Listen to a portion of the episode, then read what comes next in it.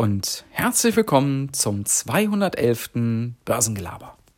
Warum ich Sparpläne liebe, das will ich euch heute mal erzählen und das sind mehrere Punkte, die da bei mir zusammenkommen. Zunächst mal, was meine ich mit Sparplänen? Mit Sparplänen meine ich natürlich Wertpapiersparpläne. Ja? Oder auch mittlerweile gibt es bei verschiedenen Anbietern auch Krypto-Sparpläne, zum Beispiel auf dem Bitcoin oder auf Ethereum.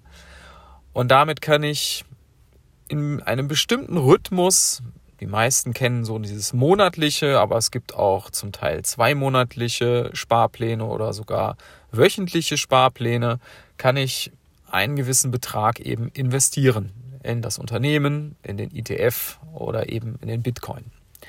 So, warum finde ich die jetzt so gut? Und ich bin jemand, der immer seine Sparpläne laufen hat ich habe also bestimmte Positionen, die ich monatlich bespare und das läuft grundsätzlich immer weiter. Da drehe ich auch nichts, es sei denn, dass ich äh, grundsätzlich etwas weniger Geld bespare oder mal etwas mehr, dann muss ich das ein bisschen anpassen. Aber die laufen grundsätzlich bei mir immer durch.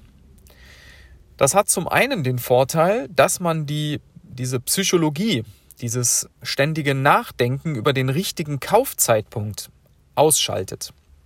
Ich kaufe halt jeden Monat und dann muss ich, denke ich gar nicht drüber nach, ist es vielleicht gerade eher teuer oder ist es vielleicht sogar billig, muss ich, müsste ich da nicht mehr oder weniger kaufen? Nein, das läuft ganz automatisch. Ja, da brauche ich gar nicht drüber nachdenken, da weiß ich, jeden Monat wird das Depot sozusagen weiter befüllt. Das zweite, was man dadurch automatisch bekommt, ist dieser sogenannte Cost-Average-Effekt. Das heißt, so ähnlich wie ich es auch gerade schon angedeutet habe, wenn die Kurse mal günstig sind, dann kriege ich halt mehr Anteile für mein Geld. Und wenn die Kurse höher sind, kaufe ich weniger Anteile. In der Summe über die Zeit bekomme ich dann einen Durchschnittskurs, der ja eben genau dazwischen liegt und langfristig besser ist, als wenn ich jetzt vielleicht beim Alltime high gekauft hätte. Ja, ähm, wobei man natürlich auch ehrlicherweise dazu sagen muss, der Cost-Average-Effekt hat seine Wirkung vor allen Dingen zu Beginn, in den ersten Monaten. Also wenn das Depot noch leer ist und ich kaufe eine erste Tranche und dann kaufe ich eine zweite, dann macht die zweite Tranche natürlich 50 Prozent des Depots aus und die dritte Tranche, die macht dann immer noch ein Drittel des Depots aus. Wenn ich allerdings schon äh, ein paar Jahre dabei bin und habe dann in einer Position vielleicht schon ein paar tausend Euro investiert und dann spare ich da noch 50 Euro dazu, das hat keinen riesen Einfluss mehr, könnt ihr euch denken. Also das muss man ein Stück weit relativieren, Cost Average vor allen Dingen am Anfang. Also, das dritte, was ich aber auch sehr, sehr gut daran finde, und das ist für viele das, was man oft vergisst, ist, dass man schon mit kleinen Beträgen da anfangen kann und auch da sich über die Zeit, über die Jahre doch was Nennenswertes zusammen ähm, sparen kann. Ja? Also viele denken ja, an der Börse muss ich jetzt irgendwie gleich mit, mit riesigem Geld äh, anfangen, Tausende und Zehntausende oder Hunderttausende von Euro. Nein, muss ich nicht. Ich kann bei vielen Anbietern heute schon äh, ab 10 Euro, bei manchen sogar ab dem ersten Euro, kann ich da so einen Sparplan anrichten.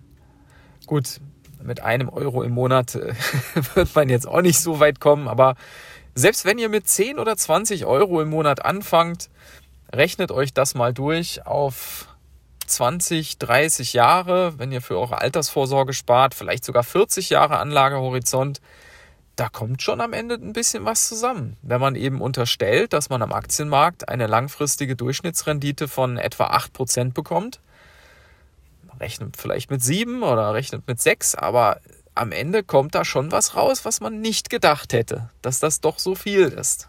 Ja, nämlich in der Regel was Fünfstelliges, je nachdem, wie viel man spart, vielleicht am Ende sogar was Sechsstelliges mit kleinen monatlichen Beträgen. Und das sind die Sachen, warum ich das einfach klasse finde, warum ich Sparpläne auch gern mag. Das einzige, der einzige Wermutstropfen, den man da bei dem einen oder anderen Anbieter schlucken muss, ist, dass die sich das natürlich dann auch bezahlen lassen. Äh, es gibt Anbieter, die die Sparpläne kostenlos anbieten. Aber es gibt eben auch einige, selbst bei den Direktbanken, da muss man dann für so einen Sparplan schon mal 1,5, manchmal sogar Richtung 2 Prozent des Anlagevolumens als Gebühr bezahlen. Also nehmen wir mal an, ihr spart mit 100 Euro im Monat und 1,5 Prozent von 100 Euro, das sind schon 1,50 Euro. Das sind aufs Jahr gerechnet schon 18 Euro, ja, die ihr da an Gebühren bezahlt und nicht in, in das Produkt bespart. Das muss man wissen, aber dafür habt ihr eben auch diese ganzen Vorteile. Und das ist am Ende aus meiner Sicht, kann man das, ja, kann man verkraften. Ja, es ist besser, als wenn man gar nichts macht.